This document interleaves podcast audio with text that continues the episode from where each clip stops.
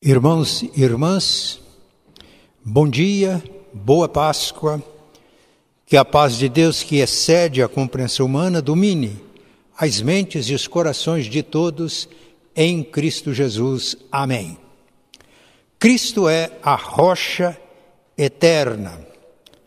Cristo é a provisão de Deus para as necessidades do seu povo, tanto no Antigo Testamento, Antiga Aliança, quanto no Novo Testamento. Vamos ler alguns textos da palavra de Deus nesta manhã.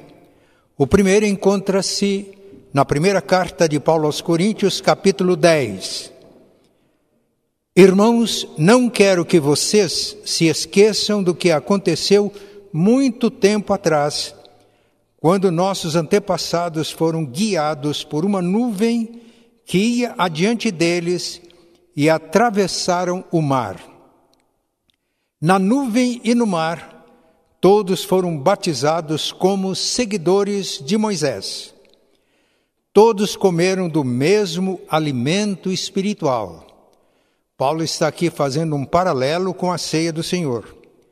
Todos beberam da mesma água espiritual, pois beberam da rocha espiritual que os acompanhava e essa rocha era Cristo. Este texto nos remete para dois textos do Antigo Testamento e convido os irmãos para que abramos as nossas Bíblias em Êxodo, capítulo 17. Tendo partido toda a congregação dos filhos de Israel do deserto de Sim, fazendo suas paradas Segundo o mandamento do Senhor, acamparam-se em Refidim, e não havia ali água para o povo beber. Contendeu, pois, o povo com Moisés e disse: Dá-nos água para beber. Respondeu-lhes Moisés: Por que contendeis comigo? Por que tentais ao Senhor? Tendo aí o povo sede de água, murmurou contra Moisés e disse: Por que nos fizeste subir do Egito para nos matares de sede a nós, a nossos filhos e aos nossos rebanhos? Então clamou Moisés ao Senhor: Que farei a este povo? Só lhe resta apedrejar-me Respondeu o Senhor a Moisés: Passa diante do povo e toma contigo alguns dos anciãos de Israel. Leva contigo em mão o bordão com que feriste o rio e vai. Eis que estarei ali diante de ti sobre a rocha de, em Horebe. Ferirás a rocha, e dela sairá água, e o povo, e o povo beberá. Moisés assim o fez na presença dos anciãos de Israel. E chamou o nome daquele lugar Massá e Meribá, por causa da contenda dos filhos de Israel, e porque tentaram ao Senhor, dizendo: Está o Senhor no meio de nós ou não? Está o Senhor no meio de nós ou não? Isso aqui aconteceu antes da aliança no Sinai. Depois da aliança, o povo prosseguiu na sua jornada, e no capítulo 20 de Números, nós lemos: Não havia água para o povo, então se ajuntaram contra Moisés e contra Arão. E o povo contendeu com Moisés e disseram: Antes tivéssemos perecido quando espiaram nossos irmãos perante o Senhor, porque trouxestes a congregação do Senhor a este deserto, para morrermos aí nós e os nossos animais? Por que nos fizeste subir do Egito para nos trazer a este mau lugar, que não é de cereais, nem de figos, nem de vides, nem de romãs, nem de água para beber? Então Moisés e Arão se foram de diante do povo para a porta da tenda da congregação e se lançaram sobre o seu rosto, e a glória do Senhor lhes apareceu. Disse o Senhor a Moisés: Toma o Jordão, ajunta o povo, tu e Arão teu irmão, e diante dele fala a rocha, e dará a sua água. Assim lhe tirareis água da rocha, e dareis a beber à congregação e aos seus animais. Então Moisés tomou o bordão de diante do Senhor, como lhe tinha ordenado. Moisés e Arão reuniram o povo diante da rocha, e Moisés lhe disse: Ouvi agora, rebeldes, porventura faremos sair água desta rocha para vós outros. Moisés levantou a mão e feriu a rocha duas vezes com o seu bordão, e saíram muitas águas e bebeu a congregação e os seus animais. Mas o Senhor disse a Moisés e a Arão: Visto que não crestes em mim, para me santificardes diante dos filhos de Israel, por isso não fareis entrar este povo na terra que lhe dei. São estas as águas de Meribá, porque os filhos de Israel contenderam com o Senhor e o Senhor se santificou no meio deles. Agora, outro texto no Novo Testamento, João 7, 37 a 39. João 7, 37 a 39. Isso aconteceu durante uma festa dos tabernáculos, ou festa das cabanas, e Jesus não foi publicamente a essa festa, ele foi em oculto. E nesta festa celebrava-se estes dois acontecimentos que lemos: quando saiu água da rocha e saciou o povo.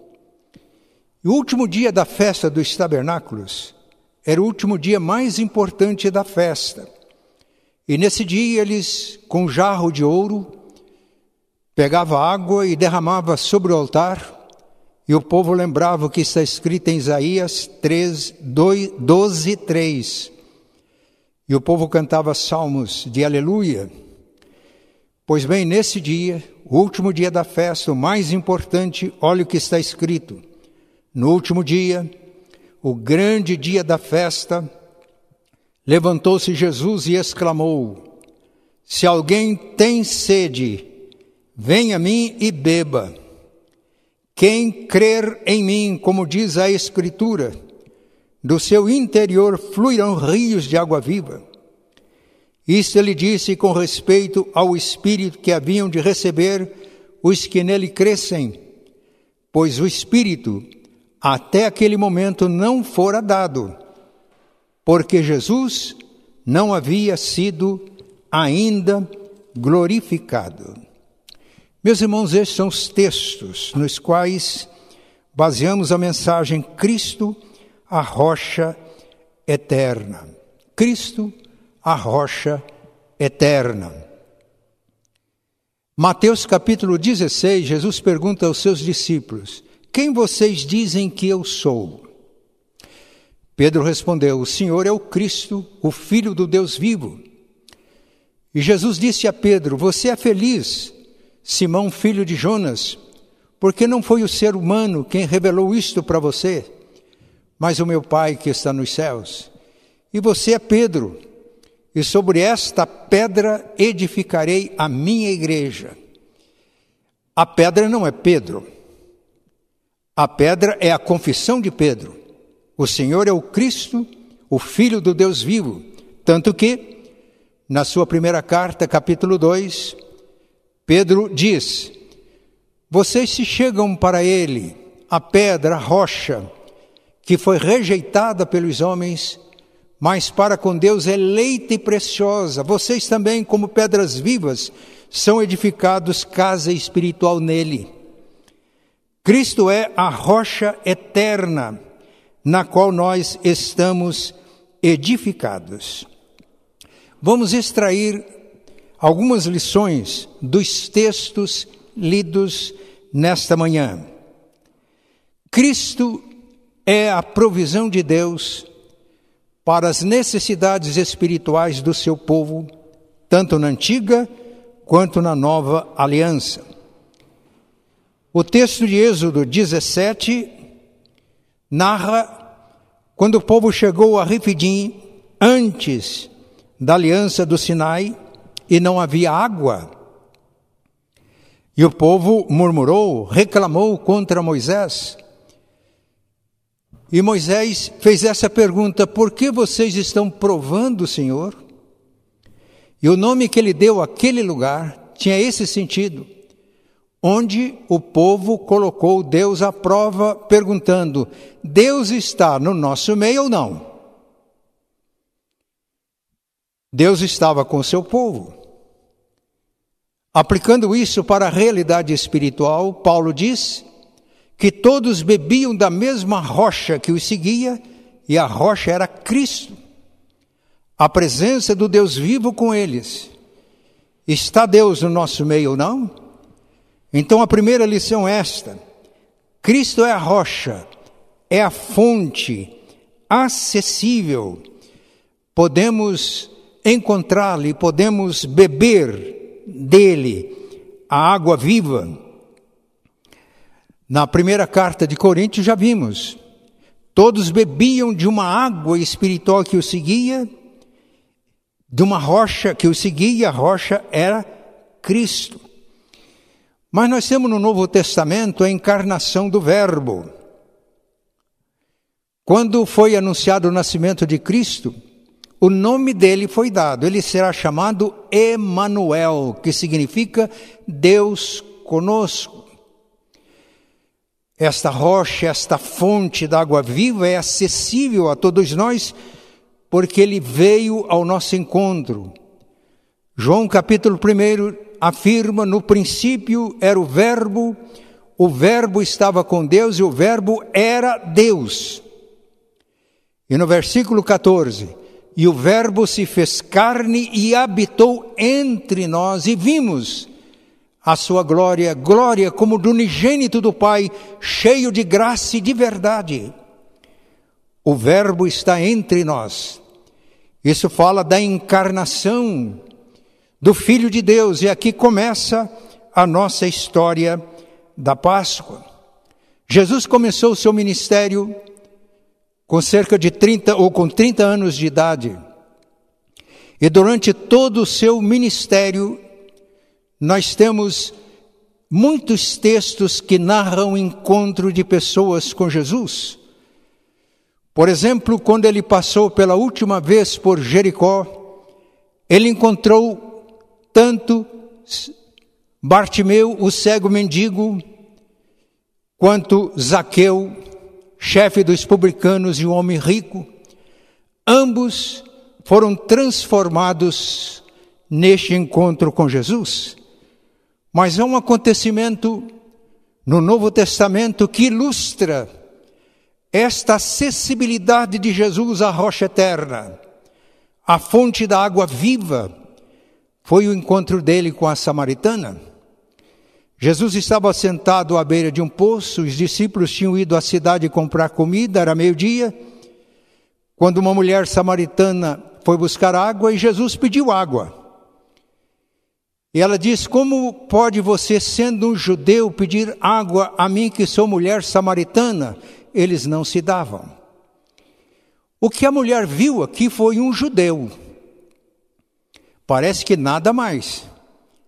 No entanto, Jesus disse para ela: Se você soubesse quem é que está pedindo água, você é quem pediria, ele te daria água viva.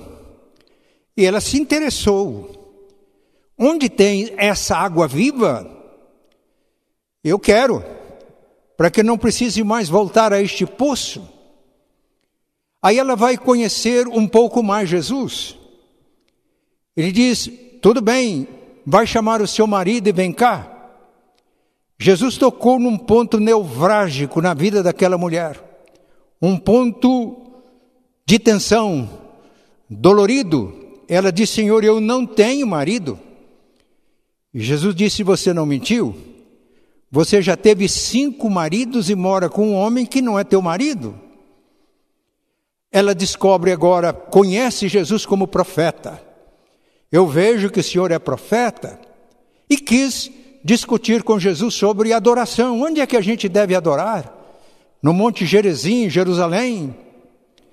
Jesus dá explicações de que não é o local, é como nós adoramos a Deus em espírito e em verdade.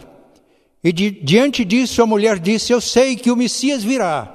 Que coisa impressionante olhar para o coração desta mulher. Ela conhecia as profecias, cria. Eu sei que o Messias virá e quando ele vier, ele vai nos ensinar todas as coisas. Foi quando Jesus disse: Pois eu sou, eu que estou falando com você. Eu creio que a mulher levou um susto. Primeiro, ela viu um simples judeu. Depois, ela conheceu um profeta que revelou segredos do seu coração. E agora ela se defronta com o próprio Cristo, a rocha eterna, o Filho do Deus vivo. E ela esquece o seu cântaro, deixa o seu cântaro junto à fonte. Esse encontro já estava transformando a sua vida. Ela já estava bebendo na fonte água viva. E ela foi chamar os seus compatriotas e eles foram ao encontro de Jesus, ouviram Jesus e a certa altura disseram para ela: Já não é mais pelo que você disse, porque nós mesmos ouvimos e sabemos que este é verdadeiramente o Filho de Deus que devia vir ao mundo. Fonte acessível. Esta mulher que tinha tido cinco maridos, morava com um homem que não era o seu marido, mas uma mulher sedenta, sede de amor, buscava satisfazer essa sede nos diversos relacionamentos, não encontrava, havia apenas sexo sem amor. Mas ela encontrou com o judeu, descobriu que o judeu era profeta, revelava segredos do seu coração, e ela descobriu que era o Cristo, filho do Deus vivo, bebeu da água, foi transformada, tornou-se uma missionária o que trouxe grande alegria ao coração de Jesus, porque enquanto os judeus estavam relutando em ver nele o Messias de Deus, ela, a samaritana, conheceu e já começou a propagar a mensagem do Evangelho. Cristo está presente, Ele é o Emanuel, o Deus conosco é acessível, mesmo quando nos tornamos indiferentes a Jesus e às vezes até damos as costas para Ele, e às vezes uma igreja inteira pode fazer isso, como a igreja de Laodiceia. Ele sempre está presente, ele sempre é acessível. Para a igreja de Laodiceia, ele disse: Eis que estou à porta e bato. Se alguém ouvir a minha voz e abrir a porta, eu entrarei em sua casa, serei com ele e ele comigo. Cristo, a rocha eterna, é acessível. Mas além de ser acessível, é a rocha que foi ferida. Se voltarmos para Êxodo capítulo 17, diante da murmuração do povo, diante da incredulidade do povo. Já tinham visto, visto tantos sinais, as sinais e maravilhas no Egito, o mar vermelho que se abriu, as águas de Mara amargas que se tornaram doces, o maná caindo do céu, o povo ainda questiona: ele está no nosso meio ou não? Esta incredulidade do povo de Israel. Essa incredulidade minha e tua fez necessário que a rocha fosse ferida. Então Deus orientou: pega o bordão, esta vara, a mesma com a qual você feriu o rio Nilo, para que a água se transformasse em sangue.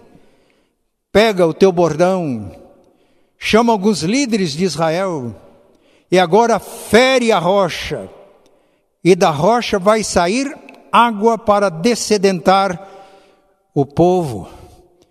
E Moisés fez isso, e ele feriu a rocha, diferente do que aconteceu no Egito, da rocha saiu água, e o povo bebeu, e os seus animais. Água é sinal de vida. Mas aqui não apenas a sede física, da água física, H2O, mas é a sede espiritual que é nutrida, e para que a nossa sede seja nutrida, foi necessário que a rocha eterna, o Filho de Deus, fosse ferido. Se na primeira lição a rocha é acessível, nós focalizamos a encarnação, quando o Verbo se fez carne, a rocha ferida, sexta-feira da paixão. Isso foi profetizado por Isaías. Olha o que o profeta escreveu. Isaías 53. Mas ele foi traspassado pelas nossas transgressões e moído pelas nossas iniquidades. O castigo que nos traz a paz estava sobre ele, e pelas suas pisaduras fomos sarados. Todos nós andávamos desgarrados como ovelhas, cada um se desviava pelo seu caminho, mas o Senhor fez cair sobre ele a iniquidade de nós todos. Ele foi oprimido e humilhado, mas não abriu a boca. Como cordeiro foi levado ao matadouro, e como ovelha muda perante os seus tosqueadores, ele não abriu a boca. É uma profecia de Cristo? Sim. Quando o Espírito Santo ordenou a Filipe que se aproximasse da carruagem do tesoureiro da rainha Candace da Etiópia, ele era um gentio interessado pelas Escrituras, sentado no seu carro, ele lia uma passagem. E o Espírito Santo disse para Filipe: aproxima-te dele. Eu até imagino a cena: carruagem andando e Filipe correndo ao lado. O que é que você está lendo? Está entendendo o que você está lendo? Ele disse: Como eu posso entender se alguém não me explicar? E convidou Filipe para subir, e Filipe assentou-se com ele, e a passagem que ele estava lendo era exatamente a passagem que eu acabei de ler do livro do profeta Isaías. E o texto diz que Filipe, começando por esta escritura, anunciou Jesus. Jesus é a rocha que foi ferida lá no deserto. Mas Jesus é a rocha que foi ferida em Jerusalém. Para que dessa rocha saísse água que possa satisfazer a nossa sede espiritual foi necessário que a rocha fosse ferida por causa das minhas iniquidades e da sua iniquidade. Porque todos pecaram e separados estão da glória de Deus. As minhas mãos não estão encolhidas para que não possam salvar, nem os meus ouvidos não estão agravados para que possam ouvir. Mas os vossos pecados fazem separação entre vós e me e eu. As vossas iniquidades escondem o meu rosto de vós para que eu não ouça as orações. E o texto de Isaías diz que ele fez cair sobre Cristo todas as nossas iniquidades. E quando Cristo morre na cruz, todas essas iniquidades foram levadas para a cruz. Por isso, o autor da carta aos Hebreus tem este ensino precioso para nós. Ele começa fazendo referência aos sacrifícios do Antigo Testamento. Hebreus 9:11, quando porém veio Cristo, como sumo sacerdote dos bens já realizados, mediante o maior e mais perfeito tabernáculo, não aquele tabernáculo do deserto, não feito por mãos, quer dizer, não desta criação, tabernáculo do céu, não por meio de sangue de bodes e de bezerros, mas pelo seu próprio sangue, entrou no Santo dos Santos, não do tabernáculo terrestre, entrou no tabernáculo celestial, uma vez por todas, tendo obtido eterna redenção. Portanto, se o sangue de bodes e de touros e a cinza de uma novilha aspergidos sobre os contaminados os santificam quanto à purificação da carne, muito mais o sangue de Cristo, que pelo Espírito eterno a si mesmo se ofereceu sem mácula a Deus, purificará a nossa consciência de obras mortas para servirmos ao Deus vivo.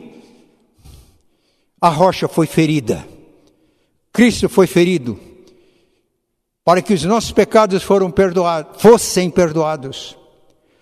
Num sacrifício perfeito, com resultados eternos, que alcança o povo de Deus, tanto do passado, do presente e do futuro, todos os que creem, trazendo-nos uma eterna redenção.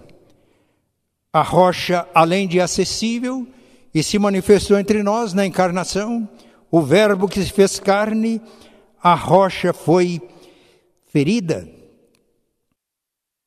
Nós estamos incluídos na morte de Cristo. Na carta que Paulo escreveu aos Romanos, capítulo 6, ele diz que fomos sepultados com Cristo, na morte de Cristo pelo batismo para que, como Cristo foi ressuscitado dentre os mortos, também nele somos ressuscitados para uma nova vida. De sorte que a morte de Cristo no Calvário, ele se encarnou, ele assumiu a natureza humana e a culpa do nosso pecado, e fez um sacrifício perfeito, com validade eterna, ele é a rocha eterna.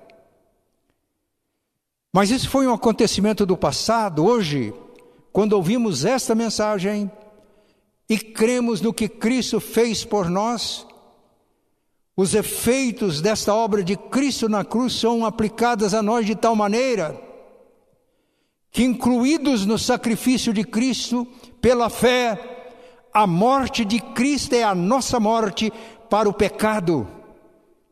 E a ressurreição de Cristo é a nossa ressurreição para uma nova vida. Um pastor lá dos Estados Unidos, um afrodescendente, viveu há muitos anos. Ele fez um sermão que repercute até hoje. É sexta-feira. Ele vai descrevendo tudo o que aconteceu na sexta-feira. Ele sempre está afirmando, mas o domingo está chegando. É sexta-feira da paixão, a rocha ferida, Cristo morto por nós. Mas o domingo está chegando.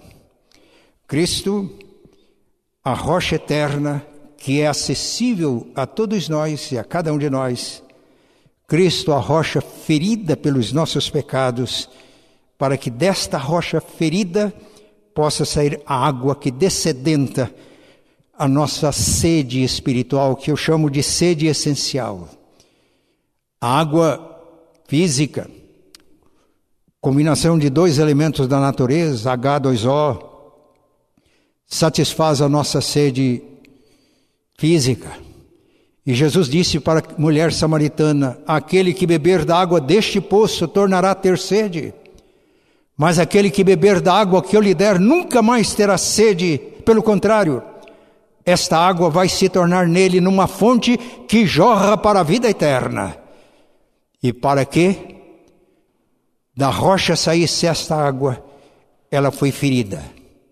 Isso pode nos comover, mas eu gostaria de dizer a todos que diante da rocha ferida, nós não devemos ter apenas uma atitude sentimental e achar que a cruz foi uma tragédia.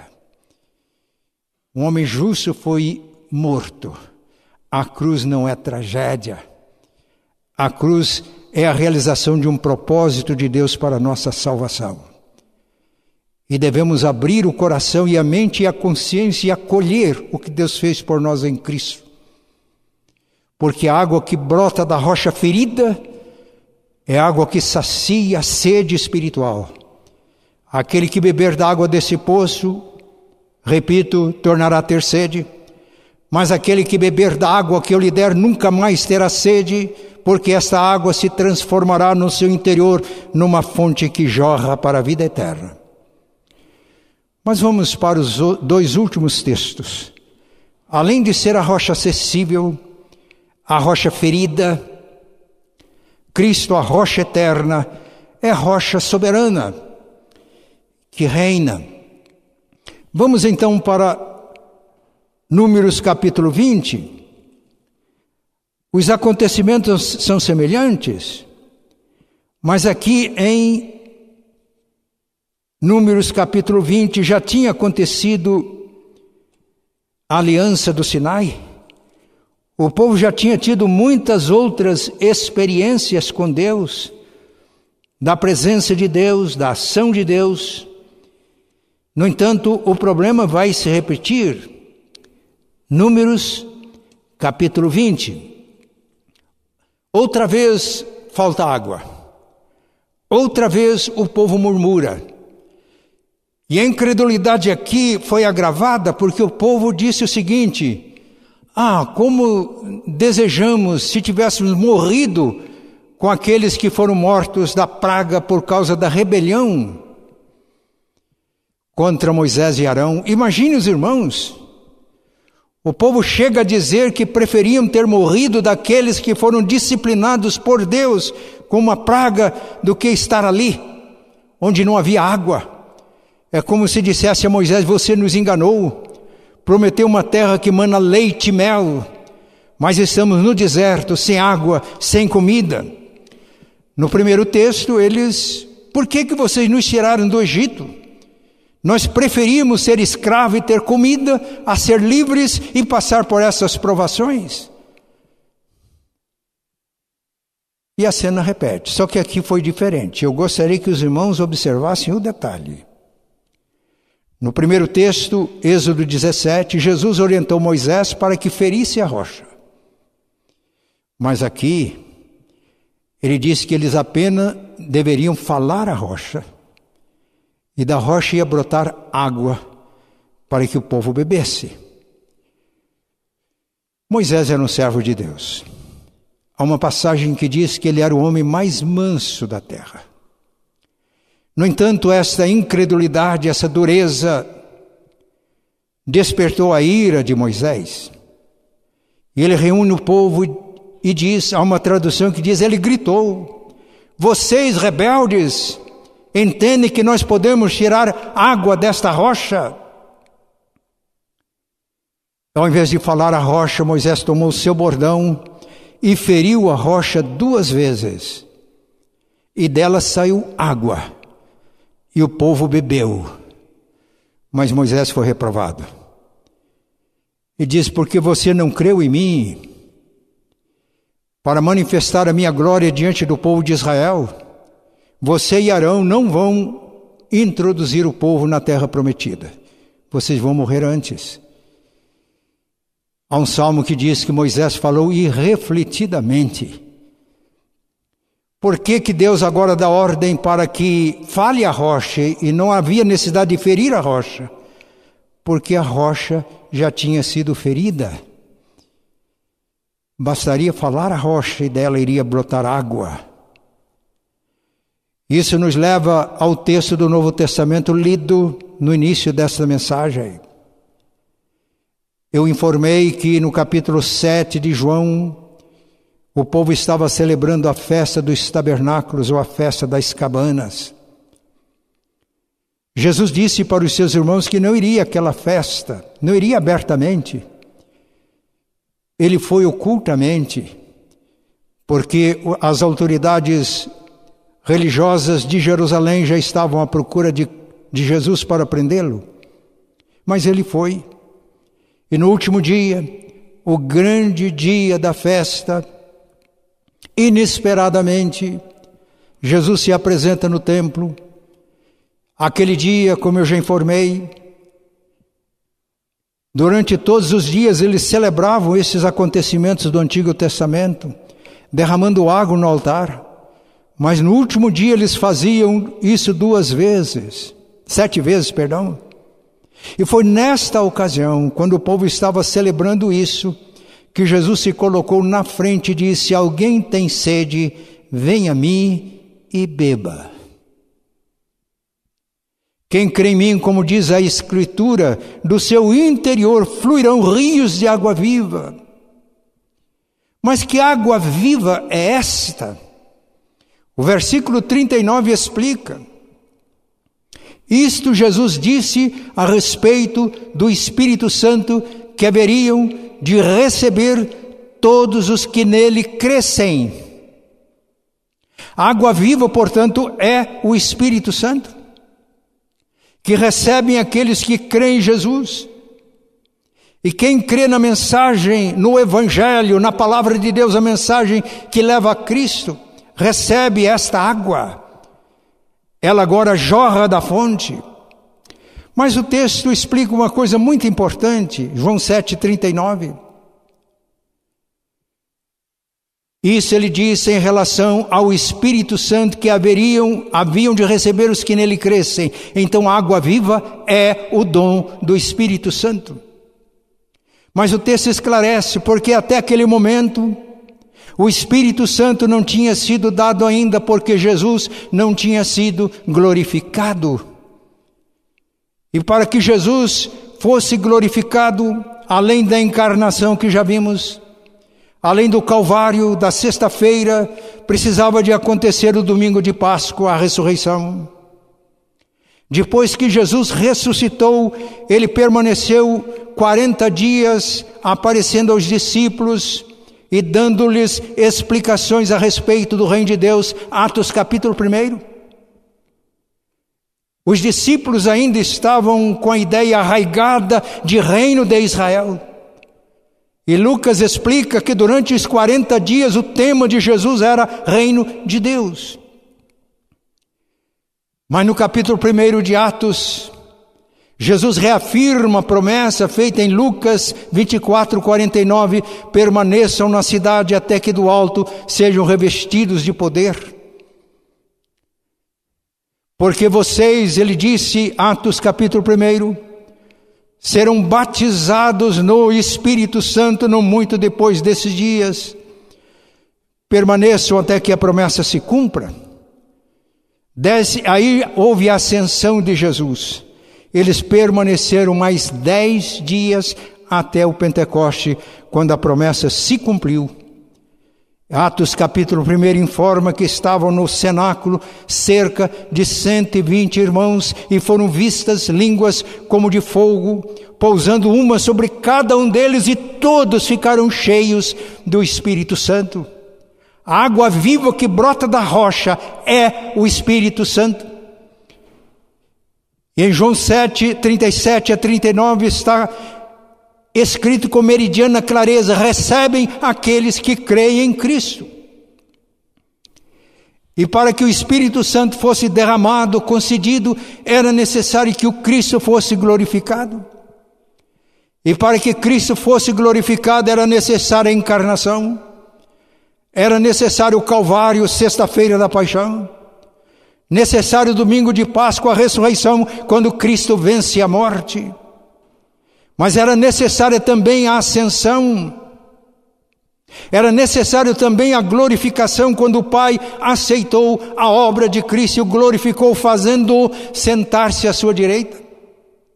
Na mensagem que Pedro proferiu em Atos capítulo 2, explicando o que tinha acontecido no dia de Pentecostes, ele falou do ministério de Jesus, falou da morte de Jesus, fundamentando-a nas Escrituras do Antigo Testamento, e é por isso que eu incentivo a todos a lerem a Bíblia de Gênesis, Apocalipse.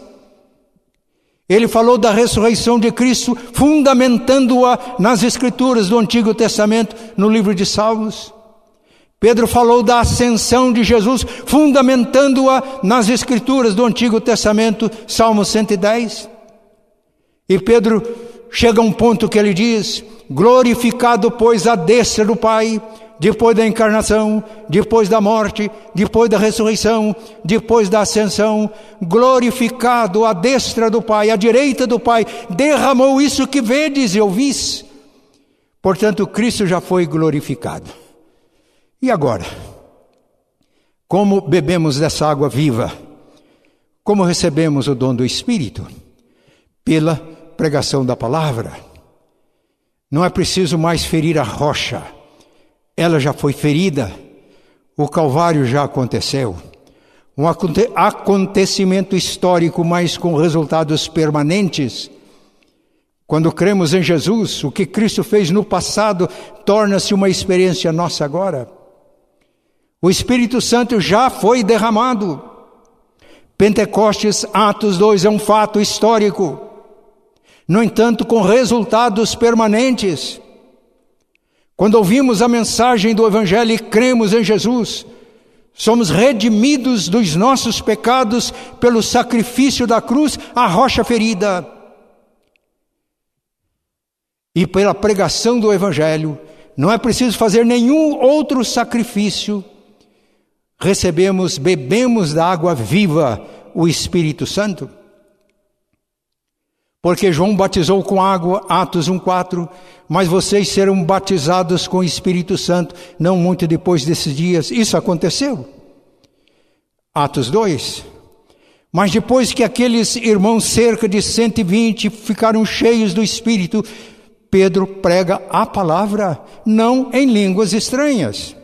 As línguas que falaram naquele dia, concedidas pelo Espírito Santo, não era para pregar as pessoas entenderam em suas próprias línguas o que eles estavam falando a respeito das grandezas de Deus. Eles estavam louvando, mas Pedro agora prega numa linguagem que todos podiam entender. E quando ele chega no versículo 36, ele tem essa afirmação incisiva: A este Jesus que vocês crucificaram, que eu crucifiquei com as minhas iniquidades, que você que me ouve crucificou com as suas iniquidades, a este Jesus, Deus o fez Senhor e Cristo. Ele é soberano. Ele agora é a rocha soberana. Reina à direita do Pai. E quando as pessoas ouviram essa mensagem, o coração foi tocado, compungiram-se em seus corações, os corações tocados como por uma flecha e eles perguntaram: Irmãos, o que faremos então? Diante da mensagem. E Pedro diz: Arrependam-se e sejam batizados para a remissão de pecado. E aí vão receber o dom do Espírito. Atos 2,39. Porque a promessa é para vocês, a promessa é para os filhos de vocês, a promessa da água viva do Espírito Santo para os que estão perto, para os que estão longe, para todos quantos Deus, o nosso Senhor, chamar, e fomos chamados pela pregação da palavra. E o texto diz que os que ouviram a palavra naquele dia arrependeram-se, creem em Jesus, foram batizados com o Espírito Santo e o número chegou a quase três mil pessoas. E continua sendo assim? Paulo escrevendo aos Efésios, ele diz: Tendo nele crido, crido em Jesus, fostes selados com o Espírito Santo da promessa. Qual que é esse Espírito Santo da promessa? Prometido em Lucas 24, 49, permaneçam na cidade. Prometido em Atos 1, 4, João batizou com água, vocês serão batizados com o Espírito Santo no mundo depois desses dias. Cumpriu-se cerca de 120 cada um recebeu e todos ficaram cheios. Cumpriu-se depois da pregação de Paulo, de Pedro, perdão, no dia de Pentecostes, quase três mil pessoas. Continuou sendo assim. Paulo escrevendo aos Gálatas, capítulo 3, logo no começo do, cap, do, do capítulo, ele diz: Eu quero saber uma coisa de vocês. Vocês receberam o Espírito Santo pelas obras que vocês fazem em obediência à lei ou receberam pela fé? A resposta era óbvia. óbvia. Portanto, assim como em Números capítulo 20, não havia mais necessidade de ferir a rocha, não precisava de mais sacrifício também hoje. Para bebermos da água viva, recebermos o Espírito Santo, o batismo com o Espírito Santo é unicamente pela fé em Cristo. Porque Moisés não creu, ele foi repreendido. E Moisés, o homem de Deus, Moisés que é lembrado desde aquele e até agora e pela eternidade, Moisés não liderou o povo de Deus para entrar em Canaã. E a nossa oração é para que Deus ilumine as nossas mentes, para que ouvirmos a Sua palavra a nossa mente, a nossa consciência, o nosso coração se abra crendo, porque crendo em Jesus recebemos o dom do Espírito Santo que é água viva. Se alguém tem sede, venha a mim e beba. Quem crê em mim, como diz a Escritura, do seu interior fluirão rios de água viva. Isso está no último livro da Bíblia, Apocalipse capítulo 22. O Espírito e a noiva diz: Vem. E quem ouve, diga: Vem. E quem quiser, tome de graça, pela fé, porque tudo que era necessário já foi feito. Tome de graça da água da vida. É a mensagem do Apocalipse. O Espírito e a noiva vêm. Nós recebemos o Espírito Santo não apenas numa experiência individual, mas como povo de Deus, no dia que o Espírito Santo foi derramado, o texto diz que os que estavam reunidos naquela casa em Jerusalém foram vistas língua como de fogo pousando uma sobre cada um deles e todos ficaram cheios. E Paulo, na carta que escreve aos Coríntios, capítulo 12, versículo 13, ele diz: Porque por um só Espírito, ou pelo Espírito, todos nós fomos batizados no corpo de Cristo quer judeus, quer gregos, quer escravos, quer livre, e a todos nós foi dado beber desse Espírito. Isso é fé. Tudo que era necessário foi feito. A encarnação do Verbo, a rocha ferida, o Calvário, sexta-feira da paixão, Páscoa, Jesus já ressuscitou, venceu a morte. Ascensão de Cristo, depois de 40 dias da ressurreição. E na ascensão ele foi glorificado. E glorificado ele enviou o Espírito Santo, que uniu todos na terra uns aos outros, porque pelo Espírito fomos batizados no corpo de Cristo. E essa água, todos que creem em Jesus recebem, ela cria a nossa unidade. Não há alguém mais espiritual do que outro, pode ter alguém mais maduro na fé do que outro. É dessa bênção que nós precisamos, cada um de nós individualmente e nós como igreja. Ouvir essa mensagem, crer e beber da água viva, como a mulher samaritana bebeu, como os discípulos de Jesus no dia de Pentecoste beberam, como aquela multidão que ouviu a pregação de Pedro e creu em Cristo, beberam uma grande quantidade de pessoas como vem acontecendo ao longo da história da igreja e chegou até nós. Porque a promessa é para vocês, disse Pedro. É para os seus filhos, para os que estão perto, para os que estão longe, para todos quantos o Senhor nosso Deus chamar. Rocha soberana. Cristo à direita do Pai é a rocha que continua aberta, disponível e hoje, todos que creem verdadeiramente em Jesus e respondem à pregação do Evangelho, bebem desta água, recebem o dom do Espírito, são batizados pelo Espírito no corpo vivo de Cristo para uma comunhão viva, real. E quando isso acontece, eu vou encerrar mostrando o resultado. Atos, a partir do capítulo 42, mostra como uma comunidade cheia do Espírito, uma comunidade que bebe água viva na fonte em Cristo, como ela vive, como ela vive.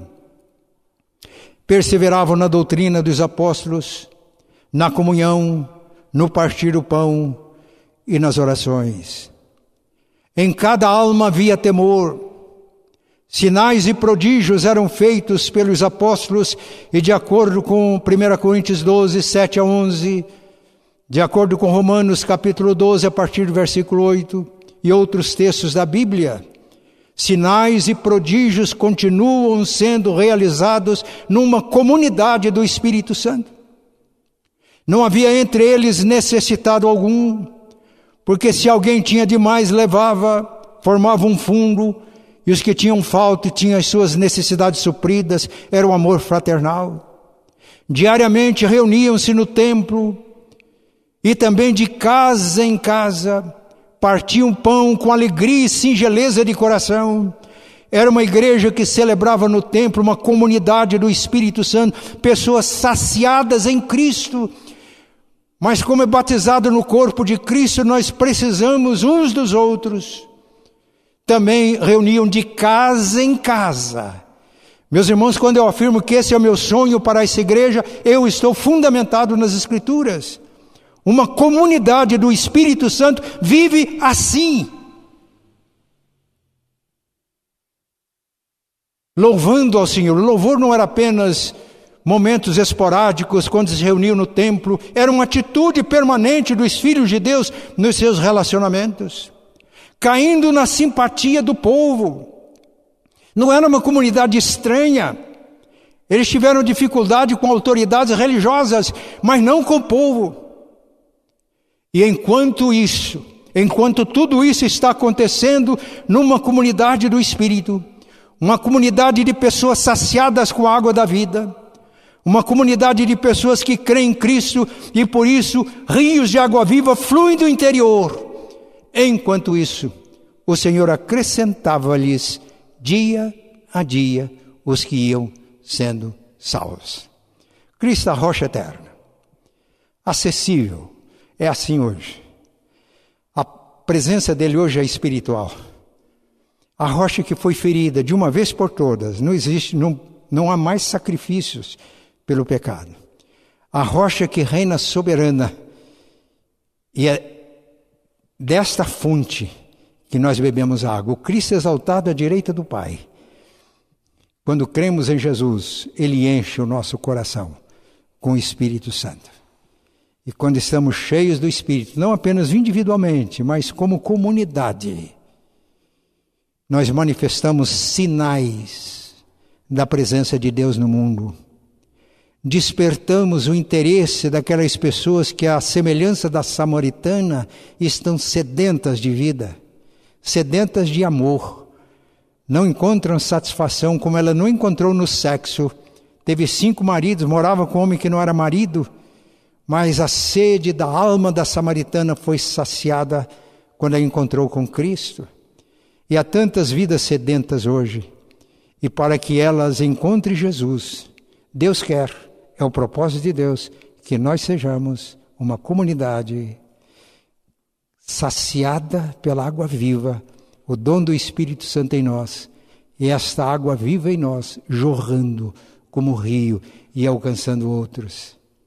Enquanto isso acontecia, o Senhor acrescentava dia a dia os que iam sendo salvos. Amém. Eu vou fazer agora uma oração e terminada a oração nós vamos ter um pós-lúdio. Nós vamos ter um os irmãos lá já estão prontos. Nós vamos ter um pós-lúdio é, após a bênção. Vamos orar. Pai Santo e bom, nós te damos graças, porque Cristo, teu Filho, é a rocha eterna, é a provisão para todas as necessidades espirituais do teu povo. Louvamos, ó Deus, porque Ele veio, se fez carne, se fez gente como a gente, para que gente como a gente encontrando-se com Cristo, torne-se gente simples, real, como ele é gente assim.